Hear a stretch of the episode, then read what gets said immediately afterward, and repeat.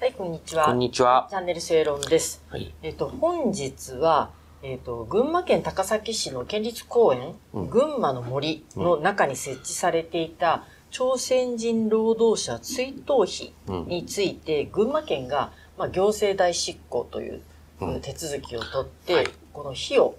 まあ、撤去するとはい。いうことに着手しました。はいこれに関して、えっ、と、ちょっと、えー編集委員の安藤さんと一緒に掘り下げてみたいと思います。よろしくお願いします。よろしくお願いします。なんか報道がね、盛り上がってますね。ああ、まあなんかね。ね、朝日新聞とか、えらい社説でお怒りのようで。お怒りですよね。ねえねえ。まあそもそも、えっ、と、この、朝鮮人労働者つ、労働者追悼碑って一体どんなもんなんですか？はい。あのーこれはですね、なんか市民団体の、まあ、た、立てる会っていうふうに、まあ、俗称で言われてるんですけれども、まあ、要するに追悼碑を立てる会っていう、まあ、いろんな、その、うその、う在日朝鮮人のですね、えーグループの方々が中心になった、それから、まあ、旧社会統計の人たちとかですね、まあ、そういった方が一生懸命やってると。いう、まあ、群馬県の、まあ、グループなんですけれども、まあ、ここでやってるんですが、その、立てるときに、その、火の中にですね、強制連行っていう文字を入れようとして、まあ、待ったという、要するにそういうその政治的なものは入れてくれるな、というような経過があったわけですね。あの、これ、ご覧、い行かれた方多分ご存知だと思うんですけど、ものすごい広大な敷地の中に、いその、なんか芝生とか日本庭園とかあるようなですね。まあ、県民憩いの場なわけです。まあ、そこにですね、えー、なんか、その、強制連行という文字が入って、で、そこに皆さん集まってですね、割とその政治的な活動って言いますか、例えばその、これ、訴状によりますとね、あのー、碑文には謝罪の言葉がない。これを今後も活動し続けていこうとかですね、いう発言があったり、イベントがあった時にですね、強制連行の事実を全国に訴え、正しい歴史認識を持てるようにしたいと、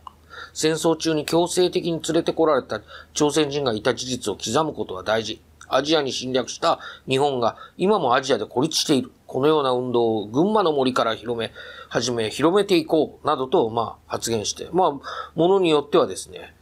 えー朝鮮学校だけを高校無償化制度から除外するなど国際的にも例のない不当で非常な差別を続け、日本、民族教育を抹殺しようとしている。まあ日本政府がってことなんでしょうけど、まあそういうことをこの日を通じてですね、そこにみんなが集まって、その、まあ盛り上がると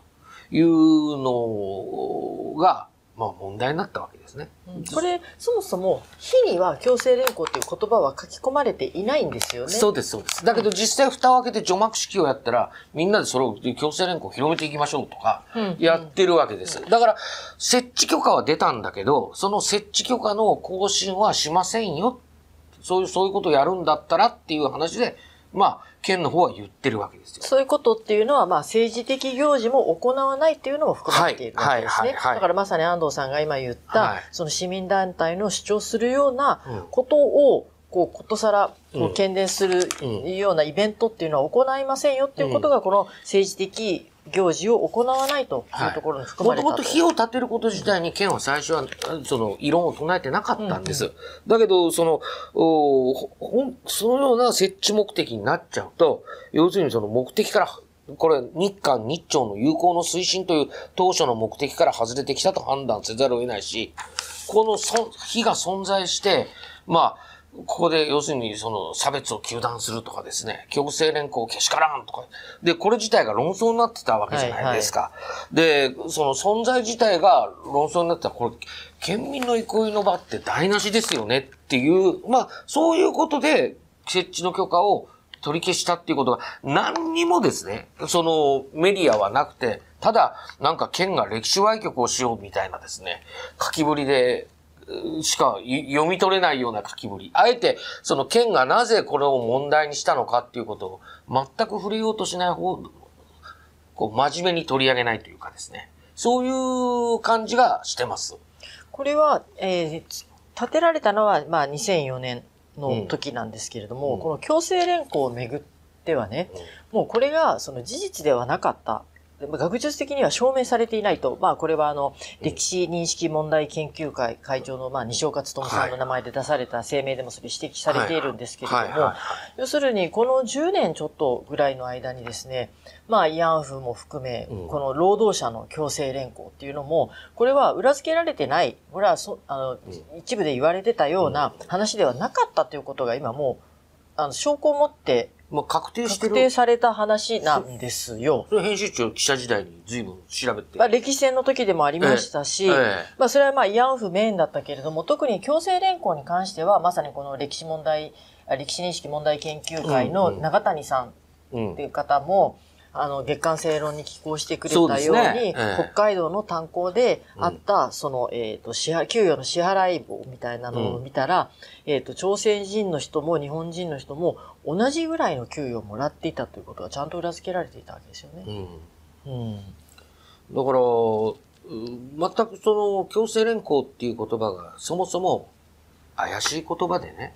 で、それをわざわざ、それを刻んで残さなきゃいけないっていうことの方が、当時からしてね、実は歴史は曲になる、なってきたわけで、あのー、今になってですね、その日を撤去することが、その、歴史歪曲だみたいな触り方してるじゃないですか。僕はあべこべだと思うんですよ。あの、これに関してはね、まあ私あの別のネット番組、あの日本ジャーナルの方で、少し言及したんですけど、はい、これあの、高市早苗さんが、うん、あの、以前、うん、えー、その国会で、まあこれ取り上げた資料、まあまたあの、高市さんが個人的に取り寄せて、はいはい、外務省から取り寄せたということで、ね、これは高市さんの、えー、ホームページにも載ってるんです。うん、えー、これ、えっ、ー、と、掲載された更新日が2010年4月2日になってるんですけど、うんえー、在日朝鮮人のトライおや及び引き上げに関する経緯、うん、特に戦時中の徴用労務者についてという外務省資料っていうものなんですね。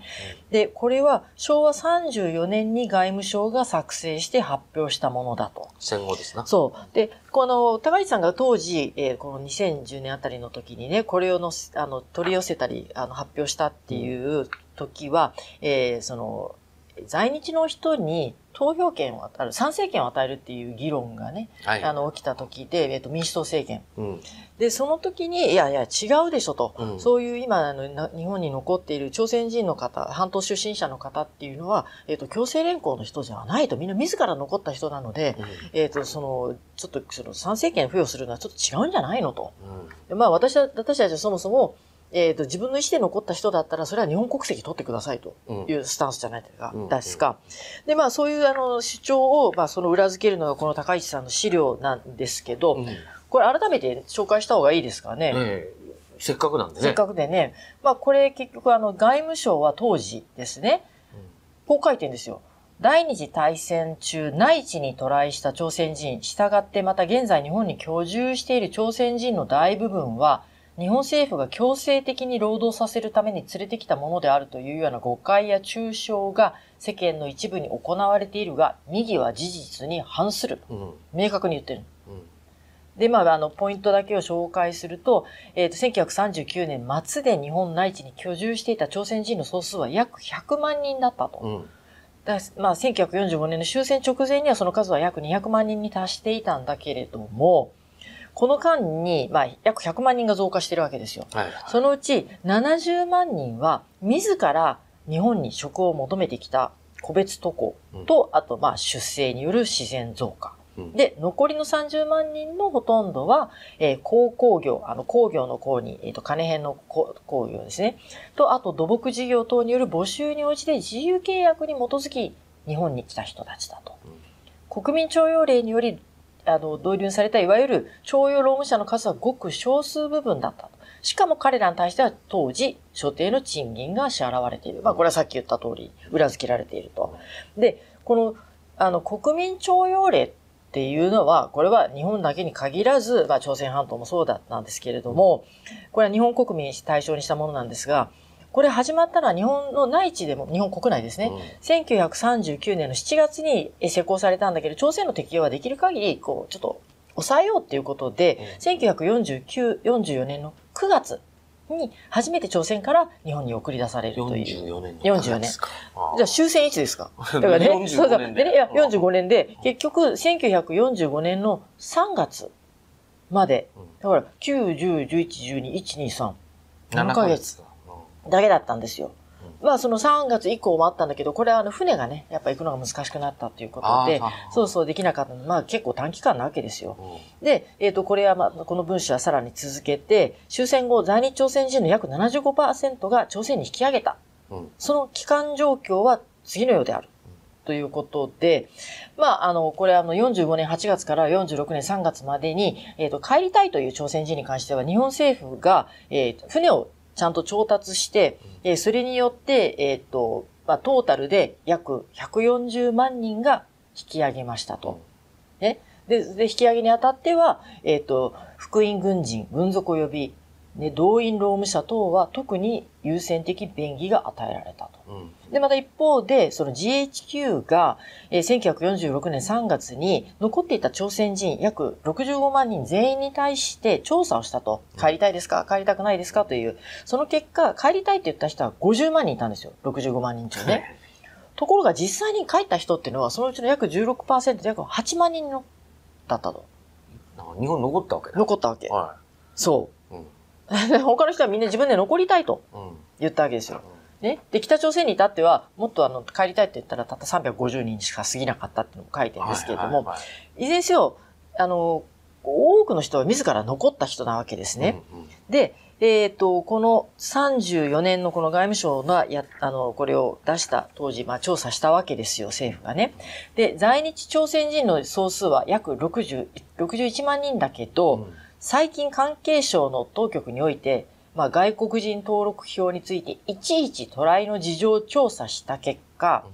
この61万人のうち戦時中に徴用労務者として来たものは20、あ、245人に過ぎないことが明らかになった。245人ですよ。うん。ねすごいです。そうそうそう。うんそれで、まあ、いろいろと、まあ、その、結局その終戦後も日本政府は、うんあの、帰国したい人はどうぞっていうことで、あの、促してきたわけじゃないやるべきことはちゃんとやってますよそうやったことそうそうそうそう。うんそれでも残っている人っうん。ていうのは、うんそのね、245人を含めて自由意志で残ってるわけです。で、これ最後にこう一文があるんですよ。したがって現在日本政府が本人の意思に反して日本に留めているような朝鮮人は犯罪者を除き一名もない。そこまで言い切ってるわけ。ああ、でもそれは、要するに、日本政府の立場として、あ、そうそう、これはもう外務省が発表したもいうことですよね。の。はい。だからこういう、だそれを今、んじなんかうやむやにしながら強制連行の犠牲者みたいなね、自分たちは。まあね、まあこれはまあ、あうの、まあ、まあ以前の、そう。これが声高に言うっていう、やっぱこういうものをちゃんちゃんと直視しないといけないんですけど、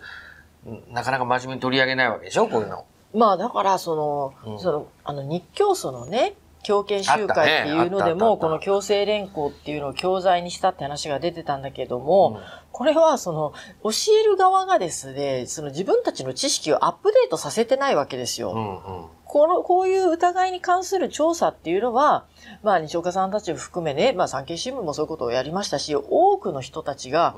これは違うぞっていうことで、裏付けをね、証拠とともに、あの、掘り出してるわけですよ。ちゃんとね、うんうん事実はこうだと。そうそうそう。うんで、そこを無視したまま、ね、こういう一部の、は直視しせずにね。まあ、直視したくないんでしょう。うん彼らが歴史修正をやってたか彼らの目的は共通連行っていう言葉を使いたいわけだから、使やってそれを日本としめたいってことじゃない。当たり前ですよ。自分たちで来たなんて言ったらダメじゃないですか。うんいや、だから、そその、何、誤ったっていうか、まあ、うんその、あまあ、昔はね、昔っていうか、以前はほら、慰安婦の強制連行もあったし、ね、労働者の強制連行もあったっていう、普通に言われてたわけですよ。言言説があったわけですよ。うんそれがね、教科書にまで反映されるみたいな事態もね。まあ朝日新聞には責任がありましたけどね。いや、そうなんですよ。だからそこら辺のところを、やっぱり、あの、ね、彼らはその読みたくないかもしれないけど、まあ、産経新聞とかね、そういうところにはちゃんと事実を指摘してあったわけですよ。だからまあその言葉を今になってまた蒸し返してその言葉をなくそうつの歴史歪曲ってのはかなりトンチキなことをやってんだよな。うん。うん。いや、だからでも、これはこの朝鮮人、あこの群馬の森に関してはね、うん。もともと約束としてそういうことはしませんよって言ってたんだから、それを守っておけば、うん。ね、山本県知事による強制大執行、まあ、強制大執行も、手続き上のね、手続き上のは、約束の。そうなんですよ。行われなかったんだけれども、まあ、この、その最高裁のね、認定した、その、かあの、ことも、多分、強制執、大執行までは、あ強制って私言い続けるんだけど、ごめんなさい。大執行はやらなくても、別に必要はないって朝日は書いてるわけ。うん、あの、そうそう、書いてる書いてる。そうそうそう、んそこまでやるべきじゃないって言うんだけど、でもあれがあるべきはこういう言説を繰り広げるんじゃないんですか？いや、そう、残してる、残してる限りそういうものを、言説を残そうとするんだからね。だからやっぱり、うん、なんかやんなきゃいけないと思うよ、やっぱり。うんうん、っていうか、これでまた、その、県が、その、止まってしまったら、またうやむやになっちゃうよね。うんうん。で憲法学者これ東京新聞ですよね、うん見出しとかに書いてんだけど憲法学者は生活に影響ないのに行政代執行は不適当って まあ、その場その場で。だけど、まず、まず新聞記事もさ、県がどういうことを問題にしてきたのってのは、ちゃんと公正に書こうやと俺は思うがな。うん。そこ書いたら都合が悪いのかもしれないですけどそうです、そうです。まあ、いずれにせよこの話はちゃんときっちりしておかないと、ええまたあの外国人の参政権の話とかね、そういうところで出てくるので、えっとちょっと長くなりましたけど、はい事実を指摘しておきました。はい。で、えっ、と、月刊正論、今、えっ、と、2月1日発売になりました。はい。よろしくお願いします。よろしくお願いしはい。ます。あと、あの、正論の地方応援キャンペーン、まだ続けていますので、この後。ですかね、えっ、と、中杯の詰め合わせをプレゼントしてますので、えー応募要項に沿って、えー応募してみてください。よろしくお願いします。よろしくお願いします。